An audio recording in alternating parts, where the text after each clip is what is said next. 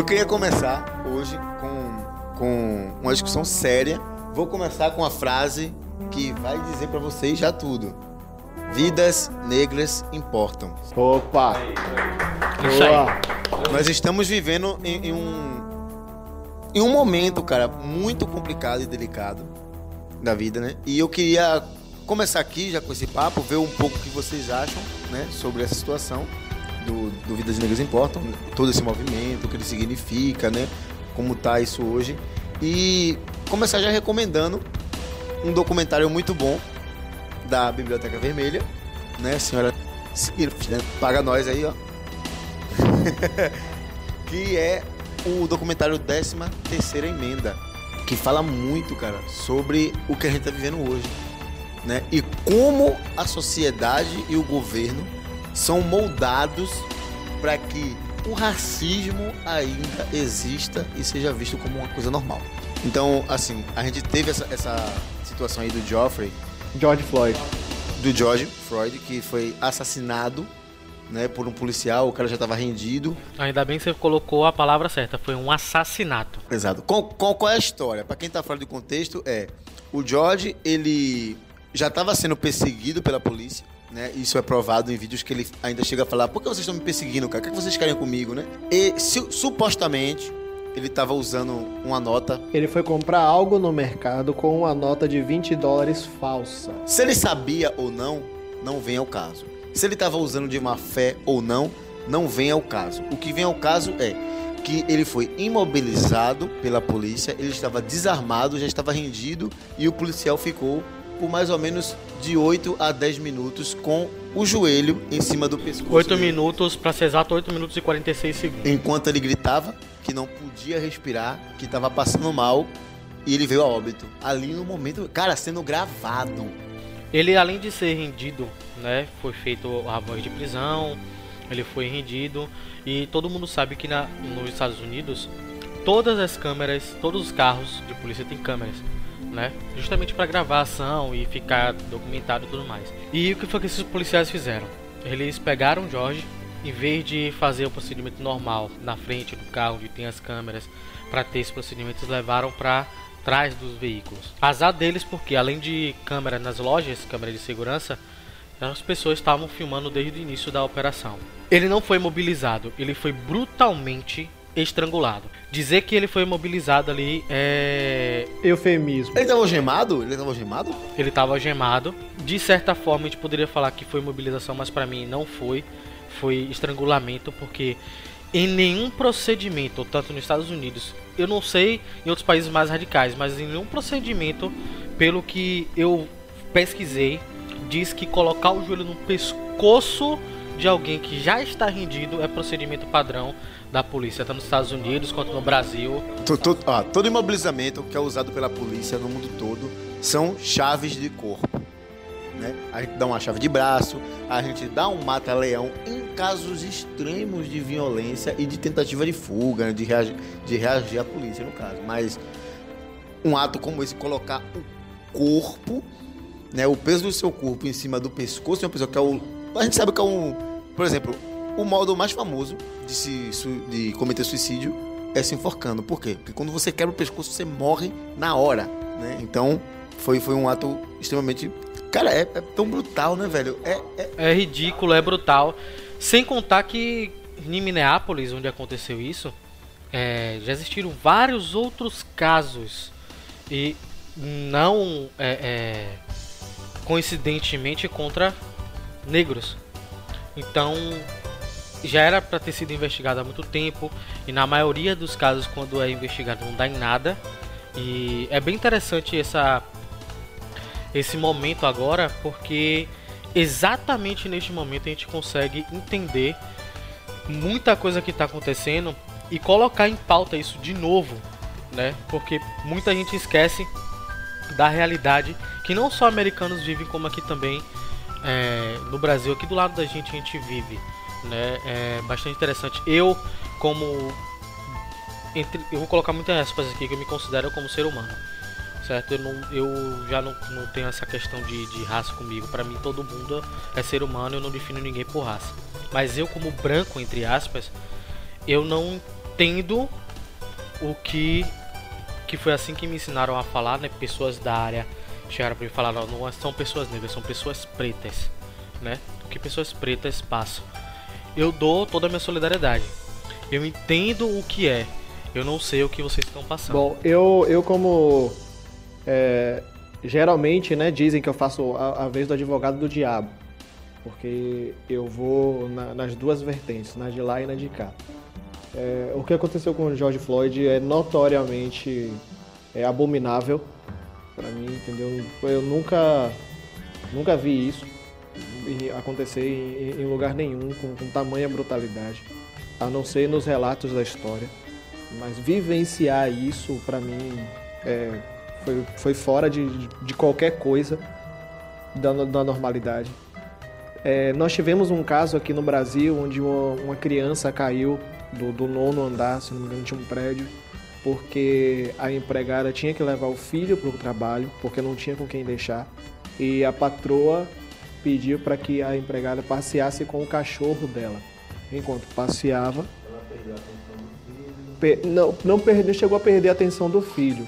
O filho começou a chorar pedindo a mãe e a moça, a, a patroa, colocou o menino no elevador sozinho. Ah, na verdade, assim, ele entrou no elevador, ela foi intervir, entre aspas, intervir. Só que ela chegou e deixou o menino lá. O menino apertou os botões, saiu de andar em andar. Chegou no nono andar, ele viu a mãe lá embaixo, né? Na euforia de querer a mãe. Chegou no nono andar, ele se jogou. É, não sei, se jogou, viu a mãe lá embaixo e aí foi. E infelizmente ele caiu e veio a óbito um caso aqui no Brasil, como, como o Gabriel falou, que a gente não precisa ir tão longe para poder presenciar essas coisas.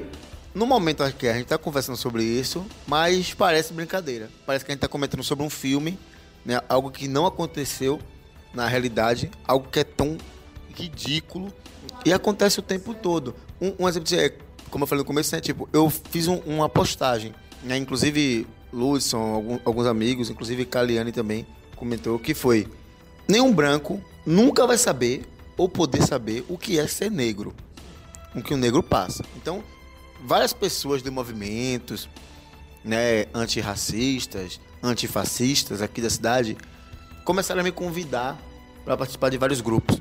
Só que eu sou completamente contra esse tipo de. Eu não sou contra você, no caso, combater o racismo e tudo. Só que eu sou contra, por exemplo, né, você usar isso como questão política. É aí que eu pretendo chegar com a minha fala.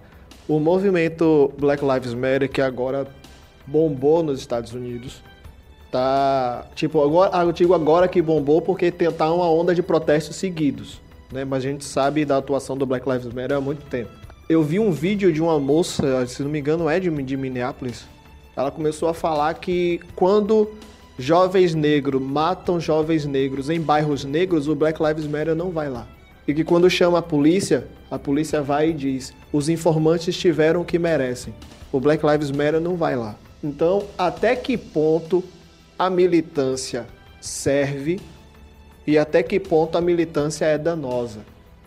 Porque você ser contra o racismo, de boa, é, é nada mais, nada menos do que você ser humano se você for contra o racismo. Mas agora, você ser contra o racismo para poder fazer militância e você querer, como é que eu posso dizer, moldar ali o seu, o seu modo de lutar, entre aspas, ao seu bel prazer, ao prazer do, dos, do, do, dos, dos seus ideais, não do ideal coletivo, ou mascarando isso como ideal coletivo, isso chega a ser danoso. O que aconteceu trouxe à tona muita coisa, e uma delas é o político social. O, o, todos os movimentos estão envolvidos politicamente hoje, isso a gente não tem como negar. E por mais que tenham pessoas que não sejam é, a favor, como Iveson, por exemplo, acabou de citar, não sejam a favor de que os movimentos se misturem politicamente, a gente tem que entender que como funciona hoje o sistema no Brasil. se você não tem uma voz política por trás, muita coisa não cresce. E a gente tem essa visão justamente porque a gente viveu isso com, com os, nossos projetos. O que eu quero deixar aqui de muito importante para todo mundo. Eu não sou a favor é, de protestos como estão acontecendo. Né, de, de quebrar patrimônio público, de quebrar patrimônio privado. Entendo que o que está acontecendo tem a sua justificativa porque é uma revolta, sabe? E a gente sabe que em sistema onde há revolta, principalmente civil, há quebra-quebra e existe uma máxima grande aí no meio da gente que é não se faz omelete sem quebrar ovos, mas é de suma importância que a gente entenda o que por que está acontecendo e porque muita coisa ainda não mudou. Eu acho que esse é o momento da gente parar para pensar, começar a mudar algumas atitudes para aqueles que ainda pensam que isso é uma brincadeira, que isso não existe no meio da gente. É, existe sim. E como o Iverson tem, tem colocado, é, ou como você colocou, na verdade, é, que você aprendeu que são pessoas pretas. Isso, por incrível que pareça, eu vi no, no, em um discurso de Babu Santana no Big Brother Brasil. Que ele fala que realmente o certo é chamar de pessoas pretas, porque negro vem do grego negro, que significa inimigo. E que em lugar nenhum do mundo a pessoa de pele preta aceita ser chamado de negro, só aqui no Brasil. E isso, isso aí é outro ponto do documentário que eu falei no começo, que é exatamente isso aí. Na história, existe um filme, isso aqui já vem mais pro lado do cinema, chamado Nascimento da Nação, onde os negros são os vilões, são assassinos, torturadores, estupradores, sanguinários. E os brancos tem que se unir em uma super tropa, que futuramente irá se transformar no Krum Klux Klan, para poder matar esses negros e salvar a sociedade americana branca. Então, desde aí, a gente já vem empregando o racismo e daí que vem o negro, né? Que vem como inimigo. Então, assim, todo protesto, a gente sabe que, que é, erra, é errado você fazer de violência e tal. Só que, como Michael X falou, né? Junto aos Panteras Negras lá. A militância do Pantera Negra também pregava muito isso. Todo o nosso protesto é pacífico. Todo protesto é pacífico. Todo ser humano é pacífico até ele ser agredido. Então, quando você tem uma militância negra, como os Panteras Negras, indo protestar em um lugar pela morte de alguém inocente, e você vê a polícia chegando despreparada, né, e motivada por um ódio que vem do governo e da sociedade deles, vem atacando, jogando bomba, a gente vai atacar, a gente vai jogar bomba, e se a gente não tem bomba, a gente vai jogar pedra, a gente vai dar murro, a gente vai morder e a gente vai morrer até o último. A gente vai lutar. É, o que acontece aí também é o seguinte: é, é, um novo processo, novo processo né, de democracia as lutas hoje não são mais armadas, né? As lutas são protestos, são é, a informação, mídia social, influência política. Mas as grandes transformações do mundo, né, história fala isso, que só vem realmente com muita luta, né? E geralmente com atos de, de entre, entre, entre parênteses, né? Violência. Eu sou a favor mesmo de, de ir para órgão público, se precisar quebrar, se precisar tomar conta. Porque tem hora que o povo tem que falar, não, quem manda aqui é o povo. Tem hora que a gente tem que falar, não, quem manda aqui é o povo. O povo não tem que temer o governo, o governo Exatamente, tem que temer o seu é. povo. Inclusive, tem, tem até um canal aí que, que foi banido, né? Que é aquele Xbox, aquele cara horrível, cara. Eu fico... Aqueles caras são, são, muito, são, muito, são muito sem noção. Eu acho legal a questão do humor, resenha, mas os caras misturam muita coisa. Não, cara, entenda. Tem um, tem um canal que ele fala, ele faz a mesma resenha. Ele é sonista, ele faz resenha com o Xbox. Tem outro canal é, gringo que eu acompanho, que ele é caixista faz resenha com a Sony. Ponto.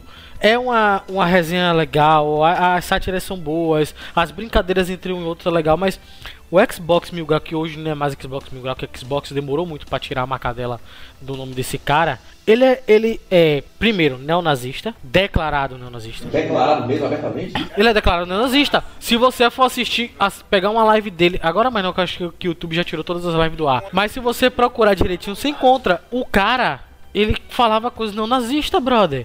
Ele falava de morte de, de, de não só de negros, mas de morte de de, é, como é, de pessoas com determinado tipo de, de doenças hereditárias como se fosse falando de supremacia da raça, entende? Falava de, de, de negro, a piadinha que quem fez não foi nem o dono do canal, foi o amigo dele, mas que ele endossava. O cara era racista, não nazista. Ó, duas piadas que ele fez. Uma foi que ele tava jogando máfia, ele foi pegar um carro, aí ele disse: Ah, eu vou entrar nesse carro preto aí. Ele falou: Pô, mas eu não gosto de preto.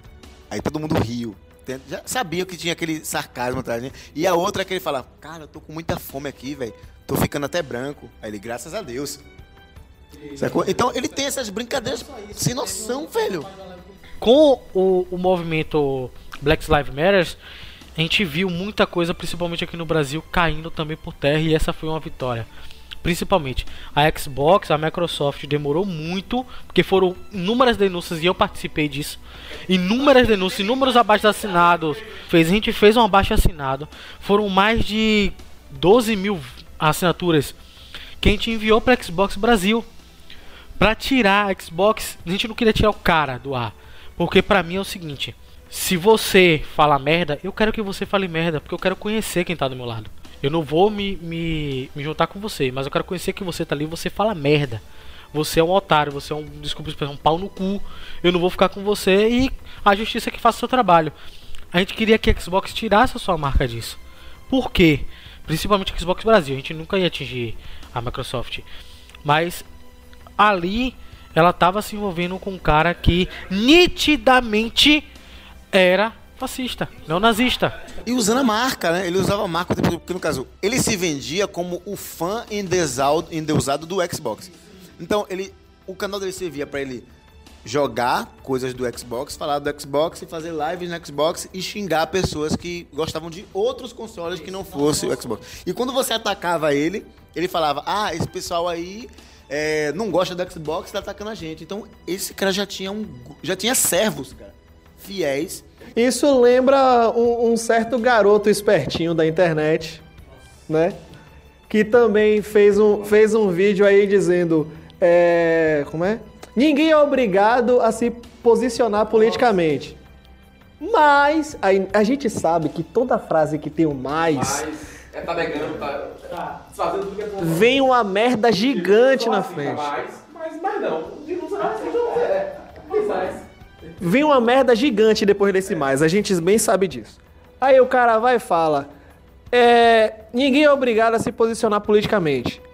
Mas aí começa todo o argumento que destrói completamente a ideia que ele deu inicialmente. Assim como esse cara, o, é, essa página Xbox Mil Grau já tinha uma legião que abraçava o cara e dizia: Esse é meu ídolo. Cara, ele teve um processo pela, pela Nvox e também pela Vox para pagar 38 mil reais, quase 39 mil reais de montante que foi o processo o, que deu o juiz.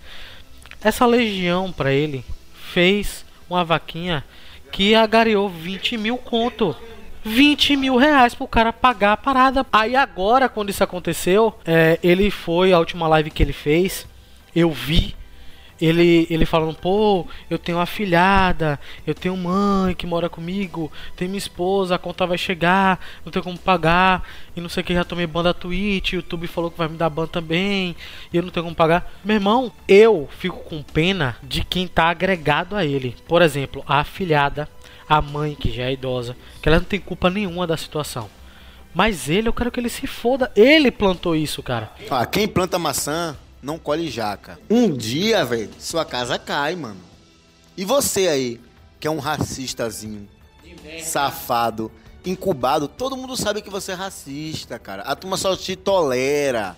Todo mundo sabe que você é racista. Eu mesmo, eu tenho conhecidos aqui na cidade que são racistas, cara de pau. É, eu tenho parentes, cara, tenho parentes que são racistas. Por incrível, por incrível que pareça, olhando assim pro, pro, meu, pro meu tonzinho de pele, é até inconcebível na mente dizer que eu sofri um caso de racismo, né? Mas eu sofri na minha própria família. Eu era para vir albino, só que aí eu passei por todo o tratamento e tal, então por isso que eu peguei mais essa corzinha assim. E a minha família, que é toda, é, como vou, vou dizer assim, vou dar um termo bem chulo, de moreno para baixo, de moreno para mais escuro, é, eu sempre era visto como o, o maioral da casa, por ser mais claro. Minha tia mesmo me chamava de senhorzinho da casa grande. Eu nunca entendi por que, que ela me chamava de senhorzinho da casa grande. Sério, eu nunca entendi. Depois, com o tempo que eu vim ver novelas de época e tal, aquelas coisas todas, aí que eu vim entender, pô, o senhorzinho da Casa Grande é isso. Mas era, era brutal na época, pô. Então o canal Mil Grau foi banido, né? Eles foram banidos é, por 15 dias. Calma, da Twitch. Só que a Twitch falou que ia banir ele permanentemente. Já baniu, né? Pronto, ótimo. YouTube sumiu e em todo lugar. Ó, parabéns pra galera, né? Os fãs aí que fizeram a vacina da, da Xbox, porque o pessoal falou que vai procurar. Em qualquer lugar que ele entrar, vão pedir pra ele ser banido também. Infelizmente, pessoas, né, como pagam-se conta na família e tal, vão ficar ruins, principalmente nesses tempos, né, que era a renda do cara, mas eu espero que esse cara aí se conscientize, mude, tá bom? Eu acredito que pessoas possam mudar, espero que ele mude. Eu queria mesmo que ele fosse preso, porque ele cometeu um crime. Crime inafiançável. Crime inafiançável. Vale lembrar que racismo no Brasil é crime inafiançável. Ele não só cometeu o crime de racismo, mas ele incentivou uma massa ao ódio racial, cara. Porque ele fez o seguinte também, ó. Na época que ele tava atuando, quem falava mal, por exemplo, o Fanini fez uma brincadeira aqui com, com o Xbox. Se fosse ele, ele movia todas essas pessoas que ele tinha para atacar diretamente não só Fanini, mas Fanini, seus familiares, a sua vida profissional. Se ele tivesse se ele tiver contrato, sei lá, com a IBM, com sei, ele ia até a empresa para tirar esse sustento do cara. Então, é muito mais do que merecido o que ele tá passando. Novamente, eu fico com pena de quem é agregado a ele, afilhada, filho, mãe, que não tem nada a ver com a história sabe? Que depende dele. Dentro da Xbox Mil Grau tem várias pessoas que participam junto com ele das lives e de posts que ele tinha no site e tudo mais. Quem fez, primeiro começou com o seguinte, além dessas piadas anteriores que ele tinha. Ele fez um post, o amigo dele, né, fez um post em nome da Xbox Mil Grau, colocando lá um entre muitas aspas meme dizendo o que pessoas negras estão fazendo hoje, o que pessoas brancas estão fazendo hoje. No caso para esse protesto que está tendo agora. O que pessoas negras estão fazendo hoje colocou uma foto de um protesto que provavelmente pode ser ou não pode ser o relacionado. Aquela foto de um protesto da, daquele protesto que teve na França, daqueles protestos que o pessoal tava na França queimando, queimaram carros lá e tal. Aí ele usou isso aí isso. porque tem um negro atirando fogo no carro. Num carro de um policial. E usou essa foto. E o que pessoas brancas estão fazendo hoje usou a foto da SpaceX, daqueles dois astronautas que foram para o espaço. Moral da história, os negros estão agindo como eles são, né? Vândalos Baderno e os brancos. E os brancos estão evoluindo a, a, a humanidade. Aí que começou tudo, porque aí foi o estopim para que tudo desse é, errado para ele. Agora, a, a, gente, a gente tem uma ferramenta na mão, a gente não usa. Geralmente essas plataformas têm a opção lá de denunciar.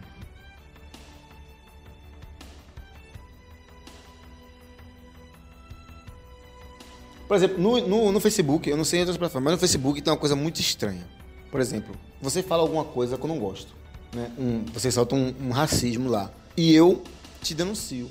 Aí o Facebook me dá a opção de te deixar de te seguir e te bloquear. Mano, eles têm que botar lá. Velho, por quê? Exatamente. Ah, esse cara tá cometendo um crime. Então, se esse cara receber várias vezes também, então ele tem que ser investigado. Sacou? Mas eles não dão essa opção, cara. Desbloquear o cara, sim. Não, eu quero que esse cara se foda, mano. Sacou? Tipo, é, é ridículo isso aí, cara.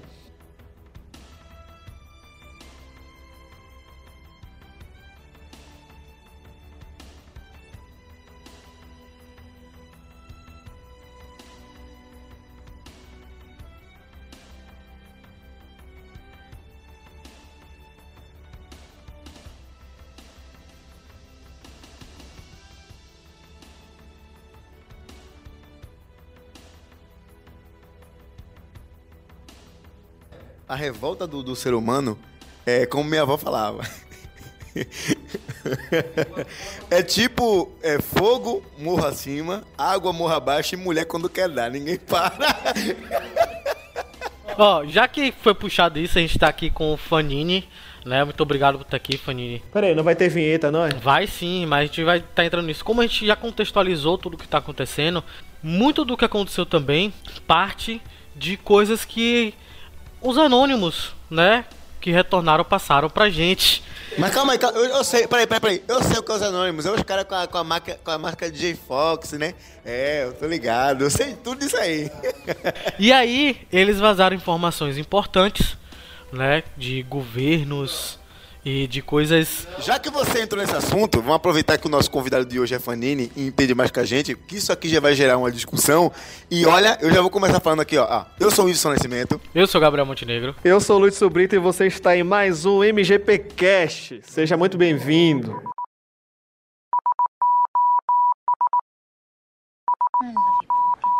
I love you, honey bunny. Everybody be cool, this is a robbery! Of you fucking pricks move! And I'll execute every motherfucking last one of you!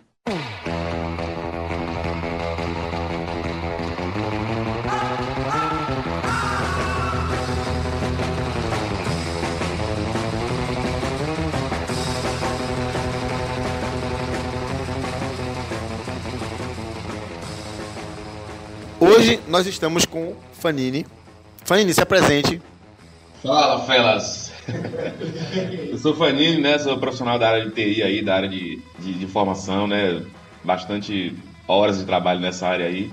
E todo, todo assunto na área de informação me motiva Eita, muito. Vamos, vamos o Fanini também é fã de games, né? Isso é algo, algo, algo que vai atrair muito assunto para hoje. Platinador de game. Então podemos já colocar, tipo, Fanini o platinado?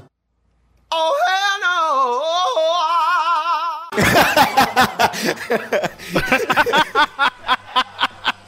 Eu vou, eu vou pegar uma foto dele e vou editar pra colocar na capa do. é, inclusive agora eu tô tentando platinar Bloodborne. Que tá, tá me os cabelos, os poucos que eu tenho. Mas é isso aí. Hoje a gente vai falar um pouquinho de segurança da informação, da área de, de, de, de informação. O Fanny domina muito. O cara já, já fez palestra na, na Campus Party, não é isso, Fanini? Já tem um currículo excelente aí, vai apresentar para vocês, vai falar um pouquinho. E falar também é, dessas questões que aconteceram, já que é, anônimos né, vazaram informações, segundo o nosso colega Lud, não tão importantes assim. Velho, eu tô do lado de um cara que tem palestra na Campus Party. Até ontem eu tava falando pra minha bisavó que o Android não pega vírus. A discrepância do negócio, velho. Faz pra mim isso é incrível falar que Android não pega vírus. Ainda mais pra bisavó, você vê o tipo de pessoa que tá do seu lado. Mal caratismo aí.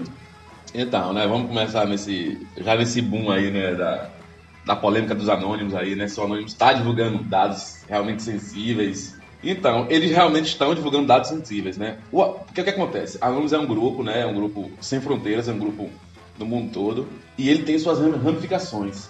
Inclusive, pessoas que se denominam anônimos não fazem parte, às vezes, do bloco do, é, do, do, da, do, anônimo. Tem uma máscara de vingança em casa, né? Volta a máscara, ou, ou, cria um perfil no, na web, no Telegram e acha que, que já é anônimo, né? Ou, ou baixa um Kali Linux, né? Tá na moda.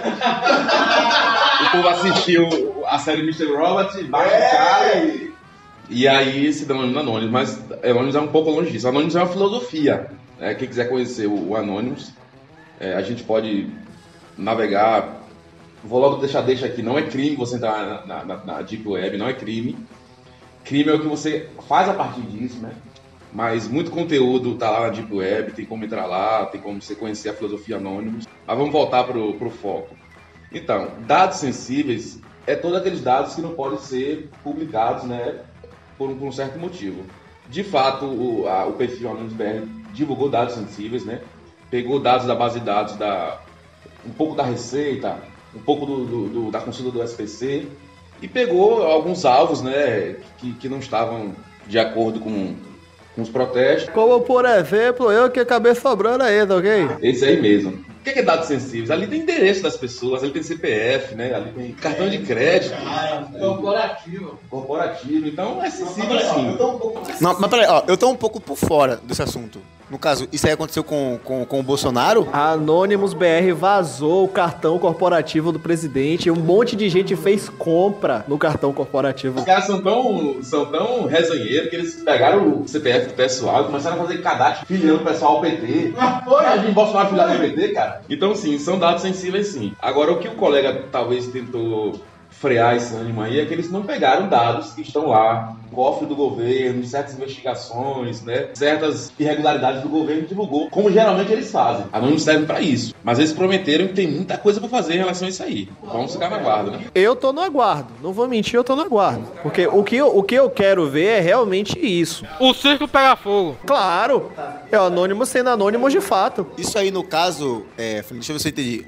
É, diferencia de dados sensíveis para dados tipo que não podem ser divulgados de forma alguma. No caso, é, eu divulgar dados sensíveis é crime. É crime, é crime, é crime. Isso já, já é um crime já. Você qualquer tipo de dados que você divulga que não seja que você não seja dono do- daquela informação ou você não participe daquela informação. É, é, mas isso tem um limite. Por exemplo, eu tô conversando contigo, você tira um print e manda pra alguém, isso não é crime.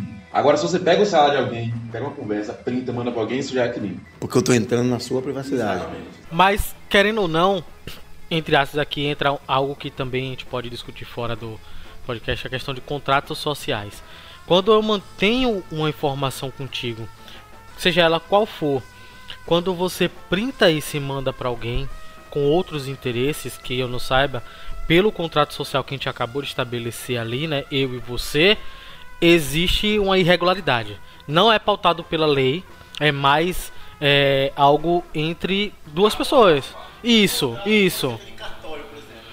Não, eu falo assim, a gente tá conversando, eu e você. Isso. E aí eu te passo uma informação que eu só passei pra você. Você pega, você pega aquela informação e repassa, entende sem o meu consentimento e tal, sem eu saber sem nada. Ali existe uma quebra de, de, de contrato entre eu e você. Não é pautado legalmente como crime, não é crime, entendeu? Ah, com certeza, com certeza. As informações é, são, são de muita responsabilidade, né? Mas crime mesmo é quando você infringe algum tipo de artigo, né? Isso não é crime, não.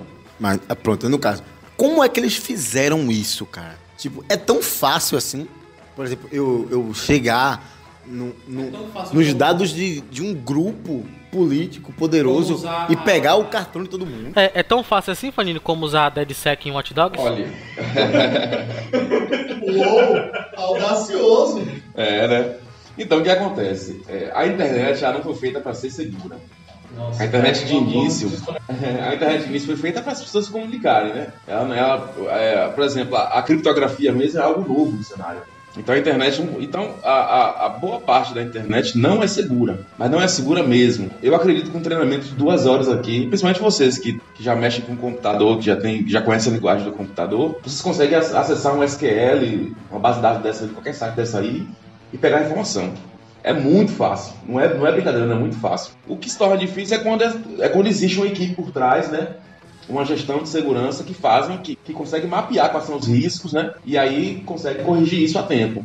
Mas boa parte da internet está tudo a banho isso. No caso, isso é o que você faz, no caso, proteger. Então, é, a, gente, a gente trabalha em, em várias áreas. A gente trabalha com a questão da gestão disso e com a segurança ofensiva, que é justamente isso que você falou. Identificar os riscos, né? Apontar eles e aí o cliente que tem que fazer a, a escolha, né? O que, ele- o que ele protege, o que ele investe, o que ele tira do ar. Então a gente trabalha justamente com segurança ofensiva. Faz a, a identificação do, da vulnerabilidade e aí passa para o cliente todo, toda a informação. Ou seja, a gente está vendo muito o que está acontecendo agora, antes mesmo do- dos protestos começarem, ataques de DOS a vários sites do governo. Teve até um hacker brasileiro que já tinha informado a um site do governo que eles tinham uma- um determinado tipo de falha. Esse determinado de, de falha abria brechas para fazer outras coisas. E depois de três anos, agora em 2020, ele fez o Minecraft rodar no site do governo por causa dessa falha.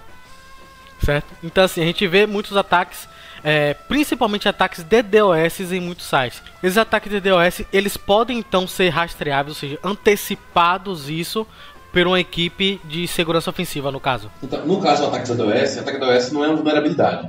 Ataque DOS é quando você pega uma rajada muito grande e joga em cima de um. De um vou dar um exemplo. Você pega um, uma- um, balde e joga em cima de uma pessoa. Se você jogar muita água, ela não vai aguentar. É como se fosse muitos tráfegos naquele site? Muito tráfego. Porque assim, é, existe uma banda, né? É uma banda dedicada para todo tipo de serviço.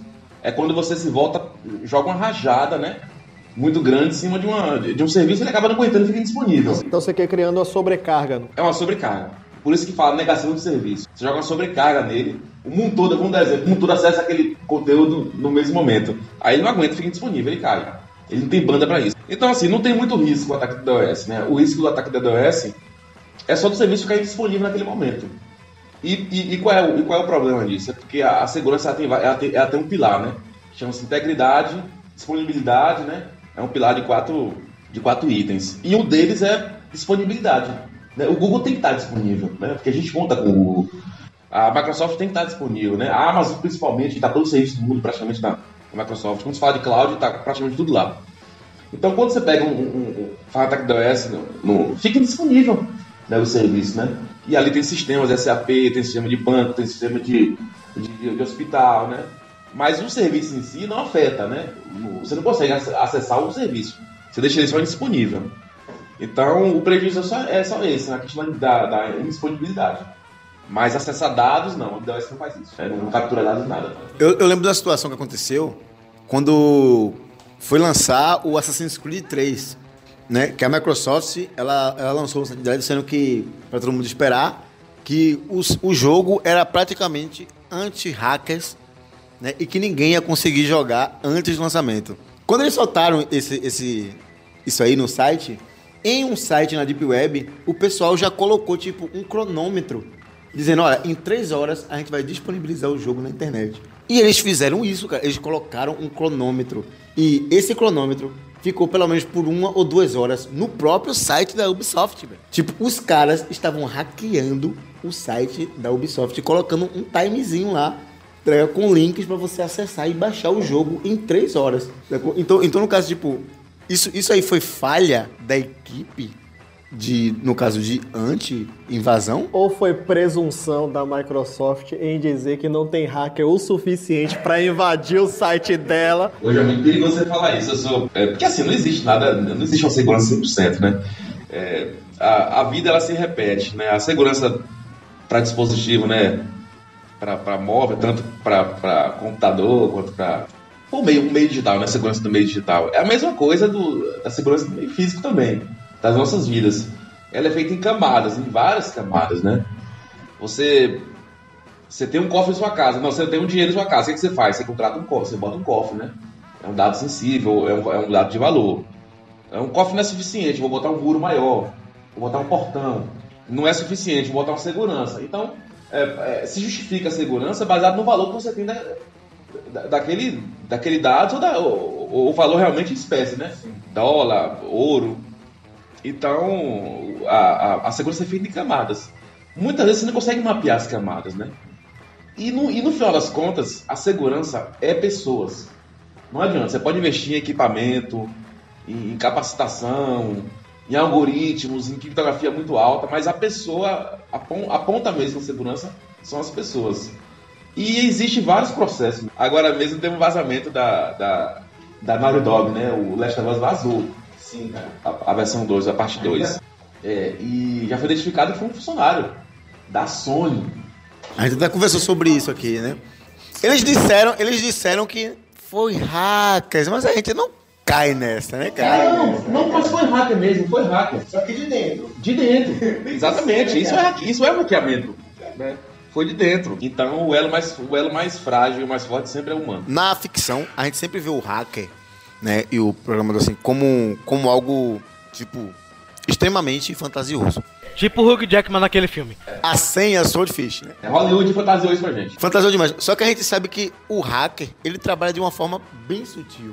E isso foi um pouco mostrado na série Mr. Robot. Que no caso, pessoas que trabalham na empresa mesmo vazam informações. Então, é, a gente teve casos agora de youtubers famosas que, tipo, dão aquele vacilo, a pessoa pega o celular dela, encontra nudes, encontra vídeos íntimos e manda pra ele mesmo, manda pra uma galera e acabou. Ela se ferrou, mano. Sacou? Aí, aí no caso, essa pessoa tá cometendo crime, só que ela já foi prejudicada. E a gente sabe que, ó, caiu um nudes de Luísa Sonza, a esposa de Whindersson Nunes. Ela mandou pra um grupo errado, porque ia mandar pra ele acabou mandando pra alguém, apagou, mas não foi rápido o suficiente porque o celular já tem download automático e já tá no celular da pessoa. Então, hoje em dia, cara, não tem pra onde correr. Você jogou na internet, tá lá. É só botar no Google. Aproveitando que o, o, o expert em, em segurança da informação está aqui, eu, eu queria fazer uma pergunta. Não, Lud, não precisa construir um muro alto na sua casa, não tem nada de valor lá não. Não, isso eu já sei. A gente sabe que na internet tem aquela coisa de perfil público, perfil privado, conta verificada, essas coisas todas assim. Se caso eu postar uma foto no meu perfil público lá, esse alguém reproduzir de forma é, indevida ou caluniosa e tudo mais, tudo mais, tudo mais, eu posso responsabilizar essa pessoa por ter replicado uma foto minha, sendo que eu postei em, em algo de domínio público. Na verdade, eu não entendi sua pergunta. Você... Eu postei uma foto no Instagram de maneira pública. E essa foto ganha uma repercussão de maneira negativa. Mas repercussão como? Por exemplo, ele tirou uma foto, só que lá atrás no espelho ele não viu. A esposa dele tava pelada. E essa foto começa a. Não, não, isso, isso, isso não tem isso não é crime, não. A foto, a foto tá pública, se as pessoas compartilharem, isso não é crime. Pronto, então, blogueiros da minha cidade chamada Camaçari, o especialista em sistema, em segurança da informação, acabou de falar que qualquer coisa que você faça em seu perfil de domínio público não é crime se ganhar uma repercussão negativa. Isso significa que se ganhar uma repercussão negativa, a culpa é sua, seu infeliz. A gente, já tem, a gente já tem uns cinco grupos já brigando com a gente, agora a gente vai introduzir mais um, que é o Blogueiros. Dane-se!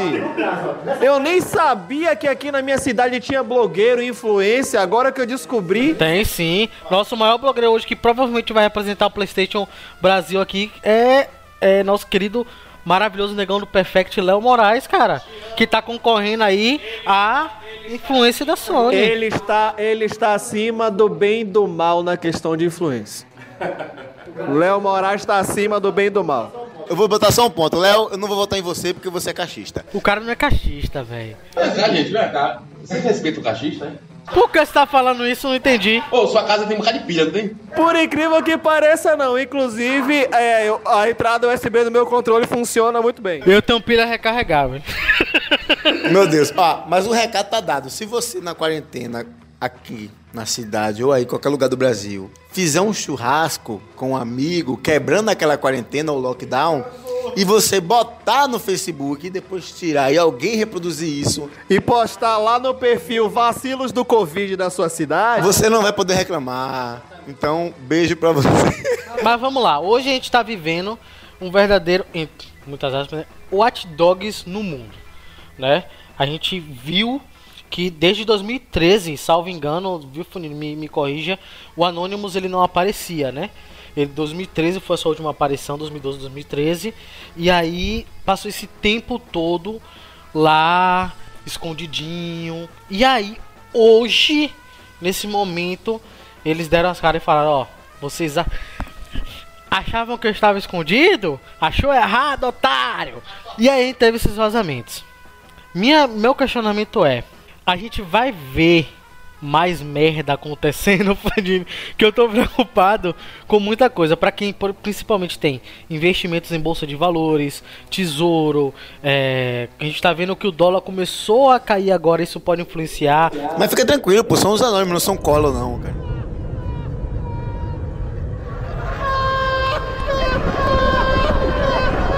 Não, é uma, com, com certeza a gente vive um momento muito turbulento no, no mundo, né?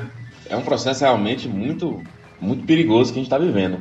Anonymous, ele, ele, ele tem sido alvo de investigação pesada, não só do governo americano, como do governo chinês e do governo russo. Pesado, porque o braço do Anonymous, né, é dentro da Rússia, dentro da China e dentro dos Estados Unidos.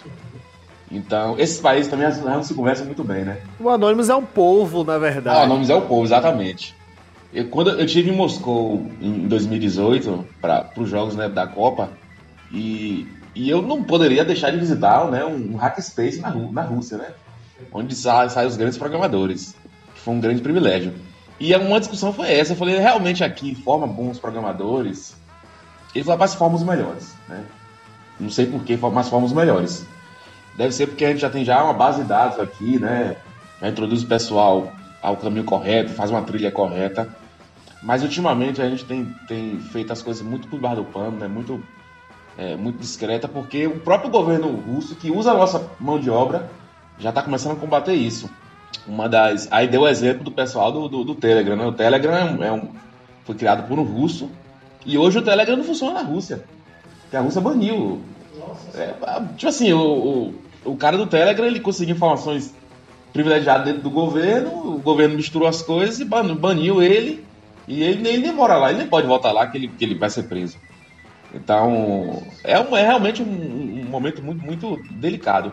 Em relação à- economia, eu acredito que a economia ainda está bem estável. Né? É, todo governo respeita a questão da economia, né? sabe que as relações comerciais hoje são imprescindíveis para a sobrevivência humana, né? para a paz da, da humanidade. Eu acho que isso aí ainda não está não tá, não tá, não tem risco não. Ninguém pensa em, em dar golpe, em ter informações, em pegar poupança, não, isso aí não. Pelo que eu entendi da filosofia, assim, eu posso estar errado, né? Porque eu não conheço, mas assim, pelo que eu entendi de tudo que se vem, o Anonymous ele serve a favor do povo, né? Então, no caso, eu acredito que ninguém vai querer prejudicar o povo e sim o governo. Porque no caso, o Anonymous é nada mais nada menos que os Robin Hoods da era digital. Eles estão do lado do povo, né? Eles protestam contra as, as forças do governo, né? O excesso. Eles não estão ali para ficar roubando banco, para ficar roubando conta de alguém. Inclusive, isso aí hoje em dia, se, se você tem uma conta acessada hoje e um hacker levar, você, você já paga quando você tem uma conta corrente, um seguro contra esse tipo de coisa. O banco, ele, o banco ele, retorna, ele, ele esse dinheiro. Então, Anonymous, Anonymous, ele tem uma filosofia. Se ele percebe que alguém está ali para não, para se aproveitar, para fazer crime e tal, eles não. Embora Anonymous comete crime, né? O que eles fazem é crime. Mas é como ele falou, é mais um Robin Hood. Ele- ele- eles fazem crime em prol de um, de um, de um, de um feito maior. Seria Anonymous adepto da filosofia anarquista? Olha, se, se, se, é- a, a linha é muito tênue, né? A, Anonymous realmente eles se confundem por ser anarquista mesmo. São os punks do computador. Aí, Lucas, você falou sobre esse cara aí da Rússia do Telegram. Eu não conhecia essa história, mas agora eu pensei aqui e cai bem com, com outro carinha que também tem uma rede digital parecida, que no caso é o Zuckerberg, né? Com o WhatsApp. Porque o tempo todo os Estados Unidos e outros países querem, né, as informações do WhatsApp, né? Eles estão lutando. Aí no caso, a gente já viu que o WhatsApp já caiu aqui, né? Já caiu nos Estados Unidos, sempre cai e volta. E, e o pior, cara, olha, eu eu entrei num, num grupo uma vez, só pra mostrar o quanto é perigoso, né? Eu entrei num grupo uma vez, sabe, esses grupos que tem muita gente, de otaku, né? Até aqui de Salvador, que o pessoal fica, né, brincando, resenhando, e a gente sabe que de vez em quando rola um, uma pornografia, rola um pornô. E os, e os caras estavam compartilhando links de grupos em Telegram e WhatsApp de pornografia infantil. Tipo, era claro. Tava lá. Ninas, é, 9, 12, 13 anos. E, cara, a galera tava compartilhando isso aqui em Salvador. Porque eles gostam de lolis. É esse lance do loli, da menina mais novinha que não tem nem peito, isso é atrativo pra eles no meio do hentai, essa coisa É toda. por isso que essas merdas dessas Zegel tá, tá ganhando dinheiro pra caramba. Bingo! Aí o que é que eles usavam? Eles usavam um link. Eu sou curioso pra caramba. Eu falei, velho, é impossível isso aqui, velho. Quem é que tá compartilhando isso? Aí lá a gente sabe que o número, aquele número provavelmente não é válido, né? E esse link, ele gerava outros links pra você curtir outras páginas, pra galera te aceitar e lá dentro vocês comercializarem vídeos e fotos de pornografia infantil. Agora, o problema é, eu perguntei a um amigo meu, que ele trabalha na Polícia Civil, aqui em Camaçari, e eu perguntei, ele disse, velho, como é que é isso? E ele falou pra mim, ele fez, Iveson, infelizmente, não adianta, cara. A gente não. A gente, tipo, já existe uma investigação gigante em cima disso. Só que todo dia a gente tem 30, 40 números só de uma pessoa que ela usa para trocar isso aí. Guardar em CD, CDs uns, memórias de computadores que eles guardam em lugares lá. E, cara, por exemplo, o professor, o patrão que está ali na empresa, pode ter uma pasta ali escondida no notebook dele com pornografia infantil e a gente nunca vai saber. E o que é que, tipo, que chega nesse ponto, né? Do WhatsApp.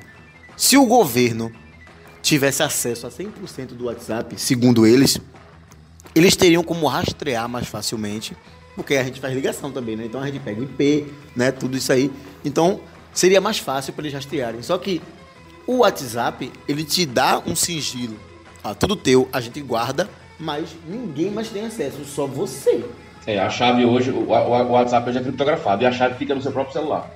Você não fica mais com eles. Então, se a polícia for lá pedir para ele, dá a chave para eu né, descriptografar essa mensagem, ele fala, não tenho mais. Né? Ele usa a mesma, a, mesma, a mesma arquitetura que o Apple usa. O FBI chega lá, me dá, me dá a chave. A gente não tem, a chave está lá no dispositivo da pessoa. É por isso que a, a polícia apreende o celular da pessoa. Ah, ma- mas no caso, tipo, isso aí, é, ele aprendendo essas coisas, eles têm como rastrear isso? Se ele aprender o celular, tem. Porque a chave está lá no celular. Vamos usar uma analogia. Pegou um cadeado com senha e fechou aquilo ali. A senha desse cadeado está no próprio celular, que é a chave de criptografia, correto? Então, com o aparelho ela consegue tanto a mensagem quanto a chave. Não, hoje, hoje, não, hoje para eles não, não, não interessa mais ter acesso só à base de dados. Por isso, porque a base de dados está embaralhada, está criptografada. Eles têm que ter acesso à chave. Entendeu? E, e é, uma, aí é uma discussão muito profunda. É, até que ponto vale a pena você perder a liberdade para ter segurança? né? Tem gente que concorda com isso, tem gente que não concorda. É, eu vou, vou falar do meu caso pessoal. Para mim, a liberdade é algo negociável. A única coisa que eu negocio é a minha liberdade. Mas eu sei que existe um risco para isso, né? O governo americano, o governo brasileiro, o governo, principalmente os ditadores. Né? Nesse caso, os Estados Unidos se, é, se assemelham um pouco com governo dos ditadores. Eles querem ter acesso a todo tipo de informação, alegando que é para mapear ataques terroristas. Eles sempre falam isso. Mas eles querem ter acesso a todos os dados das redes sociais que você tem. É, Facebook, por exemplo, não é criptografado, então eles querem ter esses dados. Essa semana passada teve um ônibus desse protesto do Vidas Negras Importam que foi interceptado pela polícia porque a polícia interceptou conversas de um grupo de WhatsApp. Então o ônibus foi apreendido e todo mundo foi detido, cara. No caso, eles estão usando isso pra poder controlar a massa, pra massa não ter força. Mas isso não é, não é uma via de mão dupla? Vamos lá. Se você tem acesso a 100% das informações que estão ali, principalmente o governo, o governo, se ele tem 100% de acesso que está ali, ou seja, ele vai ter praticamente 100% de controle da sua vida. Você não vai dar um passo sem que ele saiba onde você. Hoje a gente já não dá um passo sem que alguém saiba onde está. Porque se você abrir agora seu Google Maps e colocar lá, ele vai rastrear todos os seus passos até hoje. Ah, não precisa abrir não, o celular já, já vem com padrão, já vem default. não é um risco muito grande, querendo ou não, se você acha que beleza, pode entregar meu- meus dados, mas se você não acha um risco muito grande, principalmente o governo ter essas informações suas, É, eu, eu, eu, eu concordo contigo. Eu acho um exagero você mapear, você to- ter toda a informação do cidadão, alegando que é para a própria segurança dele. Né? Eu não concordo com isso. Eu- de mim, de minha parte, eu não assino um termo dizendo pode vigiar toda a minha vida para você, ter- pra você me proteger. tá vendo Tony Stark? É, quando você faz alguma, algum Facebook, fala, você, você instala qualquer coisa. Você permite que esse aplicativo entre. Eu sempre leio. Não, você assina um termo para outras coisas. Você permite que a gente entre na sua galeria, que a gente entre no seu. Cara, o cara tá entrando na minha. O aplicativo tá entrando na minha vida, ele vai ver minhas fotos, vai ver tudo que eu tenho ali, cara. É, na verdade, o ideal você ler o termo, porque o termo é claro, ele fala, você permite que, o, que nós temos, que podemos acessar a galeria para quê? Para quando você op- optar por fazer um upload, ele, ele conseguir ter permissão para entrar. Ele não tá falando para ele ter controle total, não. Mas tem uns apps aí, esses appzinhos que ficam fazendo caras e bocas, né, não sei o quê. Eles têm controle total do celular. Você É, é, o, é o Zep do tique nervoso? Aí, tem- é, é, tip, é TikTok, Kuai. Qual é o outro, meu Deus do céu? Lomotif. É, são esses aí, que a galera fica editando vídeo e tal. Esses aí vocês assinam o termo dizendo que ele tem acesso root no seu celular. Como é que pode uma porra kernel do celular. Aí o que acontece? Quando o seu celular não é roteado, ele não consegue fazer isso. Né? Quando é roteado, quando é roteado, ele consegue. Ou seja, você já permitiu ele fazer isso. Você não tem mais como falar para ele não fazer. Ou seja, ele, ele tenta acessar, ele tenta, ele, ele usa uma chave lá, uma senha root lá e tenta Uns anos atrás tinha virado moda, né? todo mundo pegava celular e roteava. rotear. É pra, pra fazer mudanças, né? Fazer mudanças. Né, pra poder acessar tudo, fazer jeito que ele quiser, até instalar Android em celulares que não tinha. E, caraca, cara, você ter as... É perigoso isso aí, mano. Eu me lembro, eu, eu tive um Xperia Play, aquele vermelhão que você sobe assim pra jogar. Ó, antigão, cara. E ele não tava pegando um Android, atualização do Android. Eu fiz o root pra ele pegar a atualização do Android, pra poder utilizar, continuar utilizando o Android. Sei que eu fudi o celular todo. Mas eu fiz o, mas eu fiz o root que depois de um tempo atualizou para um por 5 ponto alguma coisa, 5 ponto alguma, mas eu consegui atualizar, depois eu consegui mais, entendeu? Aí você me fala que tem aplicativos que mexem diretamente no do celular, a minha informação inteira tá ali. Eu utilizo internet bank pelo celular, eu utilizo é, é, questão de plano de saúde pelo celular, Cara, é sua vida, cara, é sua vida. Você pode fazer nada, é sua vida. Sua vida. É, tem muita gente que fala assim, ah, eu não ligo, pode passar meus dados aí à vontade. É mentira. É porque a pessoa ainda não mapeou o que significa a informação da vida dela. Não tem noção. Não tem noção. Quando ela mapear, se ela se, ela, se, ela, é, se informar direitinho, ela fala, não, não, não, não quero ninguém dados. Geralmente a galera que fala isso fala assim: Poxa, o cara vai ver meu WhatsApp, vai ver minhas conversas e tal. Eu não tô conversando nada demais, então tá de boa, pode ver, mas não pensa né, nessas, nessas outras coisas, né? E nem na questão da, da, da, da- da- da quebra da liberdade, né? Quando alguém acessa um dado, um dado seu sem você permite. Qual que é o limite pra isso, né? Eu tô conversando com você, o cara tá vendo tudo. Alô, Rafinha Bastos, qual é o limite do humor? Agora estamos discutindo aqui qual é o limite da segurança. Graças a você. Isso, isso aí chegou num ponto interessante que até é uma dúvida que eu tenho. O qual é perigoso ter aplicativos e esses acessos como internet bank, porque ali a gente coloca a nossa senha. A gente usa a nossa senha. Então, o qual perigoso é a gente ter isso em nossos celulares, computadores, em casa assim? É, ó, viver já é um perigo, né? A vida é um perigo. Não tem... Obrigado, tamo junto aí, vamos embora. Eu vou te fazer uma pergunta. O quão perigoso é você ir no banco sacar dinheiro? É, mas você precisa do dinheiro, você precisa. Né? Então, não justifica você deixar de fazer uma coisa pelo perigo que ela tem. Justifica você investir para você minim- minimizar ao máximo aquele perigo. Se você respeitar todas as, as recomendações da, da fabricante, né? Instalar os módulos certinho, é, manter o celular atualizado, não sei o que, os riscos são mínimos. São mínimos. A não ser assim que exista um interesse de alguém especificamente em você. Aí realmente fica difícil. Ela vai buscar meios para ludibriar, engenharia social, é, hacking. Mas de um modo geral não, não é, não é arriscado, não. É até, é- é até seguro.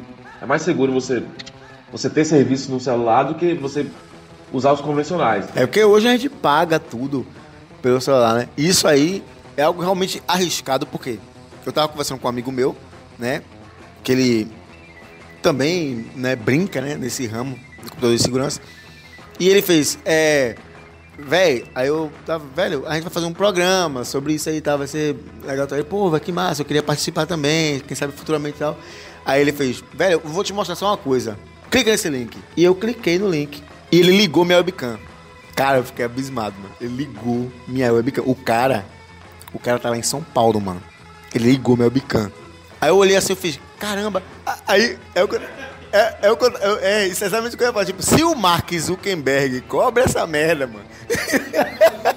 é porque você tem que cobrir. Então, no caso, é assustador o quanto é fácil você hackear alguém.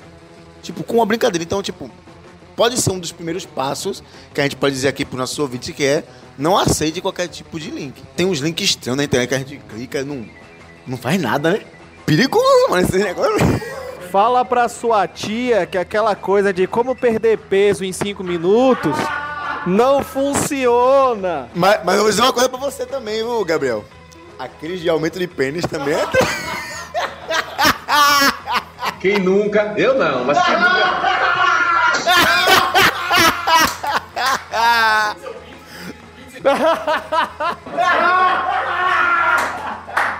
Aumente seu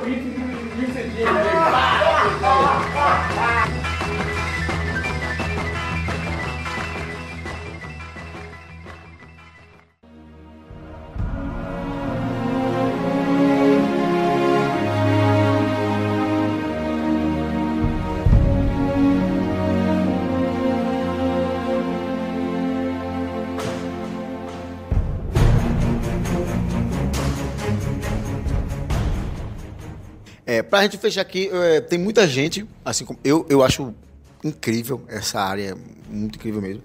Com certeza nós saímos daqui com um pensamento um pouco diferente, né? Graças ao Fanini. E, Fanini, pra quem quer conhecer mais dessa área, ou até trabalhar com essa área, quais são as dicas que você dá, assim, pra essa galera? Porque tem um pessoal que, tipo, tem, tem guri de 8 anos, cara, que tá ali, limpa seu celular, dá root, faz tudo. Sozinho, né? Então, ó, a área, a área de TI é uma área muito, muito abrangente, muito enorme, né? E a área de segurança também é uma área muito grande. Você pode trabalhar com gestão de segurança, pode trabalhar com processo, pode trabalhar na área de, de né, hoje chamamos de pentest, né, que fazer análise de vulnerabilidade, fazer teste de penetração e tudo. Então é uma área muito grande. O ideal, mas, mas o ideal é você sempre conhecer né, o conceito disso, né? Para o cara que você for, você tem que conhecer o conceito.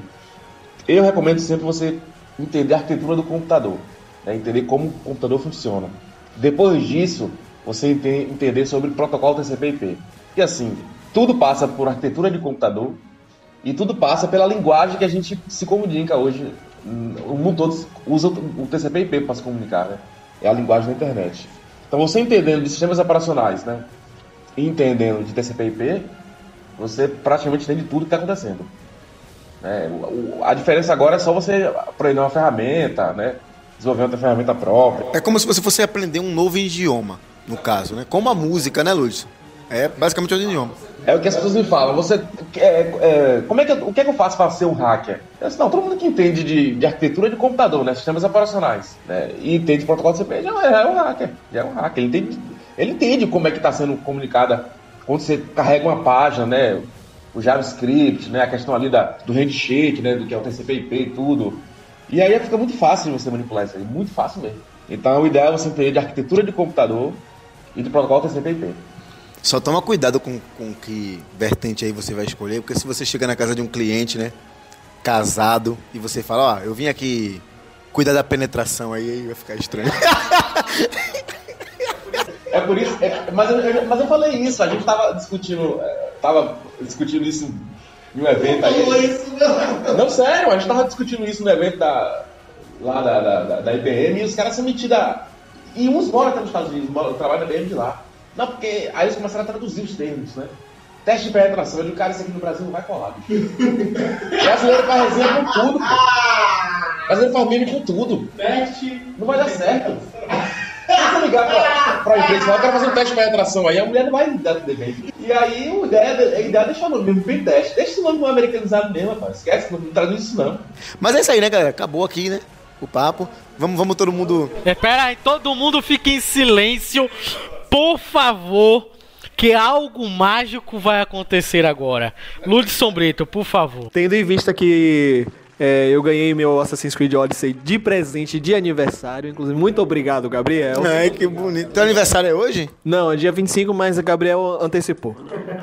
É, eu tenho alguma uma retratação muito importante a fazer mediante este presente. Borderlands é bom. O cara, o cara foi comprado, velho! o cara foi comprado, velho!